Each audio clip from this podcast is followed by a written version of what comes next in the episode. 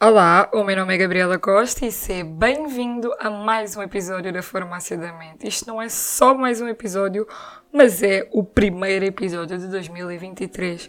Portanto, nada melhor do que falar sobre metas para este ano para os ansiosos. A primeira meta super importante é priorizar a nossa saúde mental. O que às vezes não é fácil porque tudo parece ser mais importante do que propriamente cuidarmos de nós e fazermos realmente o que nos faz bem. Portanto, priorizar a saúde mental é um processo, não é só um dia ou dois é realmente progredirmos todos os dias para conseguir fazê-lo. A segunda é falar mais sobre o que sentimos, fazermos terapia, procurarmos alternativas para nos ajudar, principalmente para quem tem mais ansiedade, mais ataques de pânico ou situações um bocado mais complicadas. Fazer terapia, falar sobre o assunto é uma meta importante. Outra das metas é experimentar novas atividades, portanto, tudo o que vos possa fazer bem, tudo o que seja novo acaba por ser sempre bom para a nossa saúde mental, para a nossa ansiedade, termos novas atividades para nos focarmos e não estarmos sempre a fazer a mesma coisa todos os dias. Logo em seguida, uma coisa que eu estou sempre a falar aqui neste podcast é afastar pessoas que não colaborem com a vossa saúde mental, que não vos façam bem, que não vos ajudem as pessoas que possivelmente vocês podem afastar, porque às vezes não é fácil, mas que é vocês conseguirem, afastem-se, renovem as vossas amizades, as vossas companhias e também afastar atividades ou hábitos que vocês têm que vos façam mal. Portanto, vocês sabem exatamente o que vocês andam a fazer e é afastar aquilo que não é benéfico para vocês.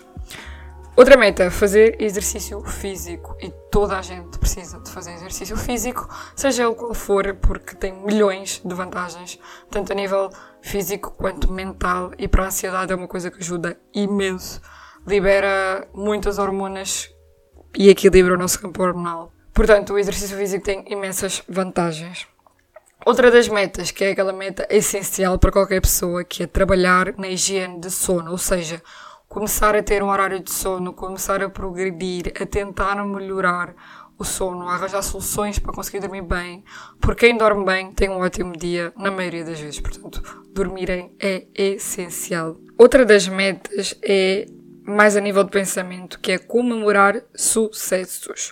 Muitas vezes quem tem ansiedade não consegue comemorar ao certo os sucessos que tem na vida porque acha que aquilo nunca foi perfeito ou nunca foi o suficiente ou nunca foi tão bem feito. Mas se é um sucesso é porque realmente foi e existe essa dificuldade às vezes de comemorarmos uma coisa e acharmos que não foi só qualquer coisinha que aconteceu e foi realmente um sucesso grande.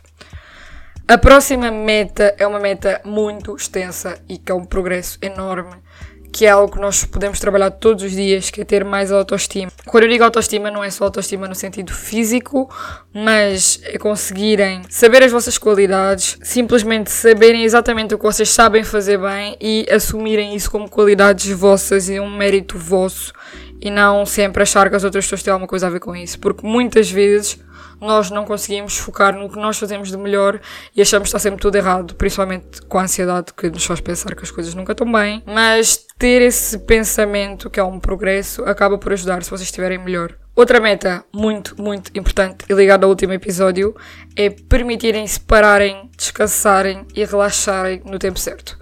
Portanto, não viverem no ciclo enorme de milhões de coisas para fazer e não vou parar e não vou descansar e não vou dormir e não vou priorizar o meu tempo para mim. Portanto, é importante vocês conseguirem descansar. Não é fácil, mas é possível. Portanto, nós temos o último episódio sobre os sete tipos de descanso que também pode ajudar nisto. E por fim, a última meta para 2023, mesmo para ti, é trabalhar nas tuas metas que tu estabeleceste e apesar de tudo não desistir dos teus progressos, das tuas atividades, tudo o que tu gostas de fazer, ou se queres criar o um novo, cria uma coisa nova, não tenhas medo do desconhecido e realmente faz aquilo que tu queres fazer. E muitas pessoas podem dizer que não têm metas para 2023, mas há sempre coisas que nós queremos melhorar e tu sabes exatamente o que queres melhorar em ti próprio, portanto é trabalhar exatamente nisto. Muito obrigada, até o próximo episódio e tenham um ótimo 2023.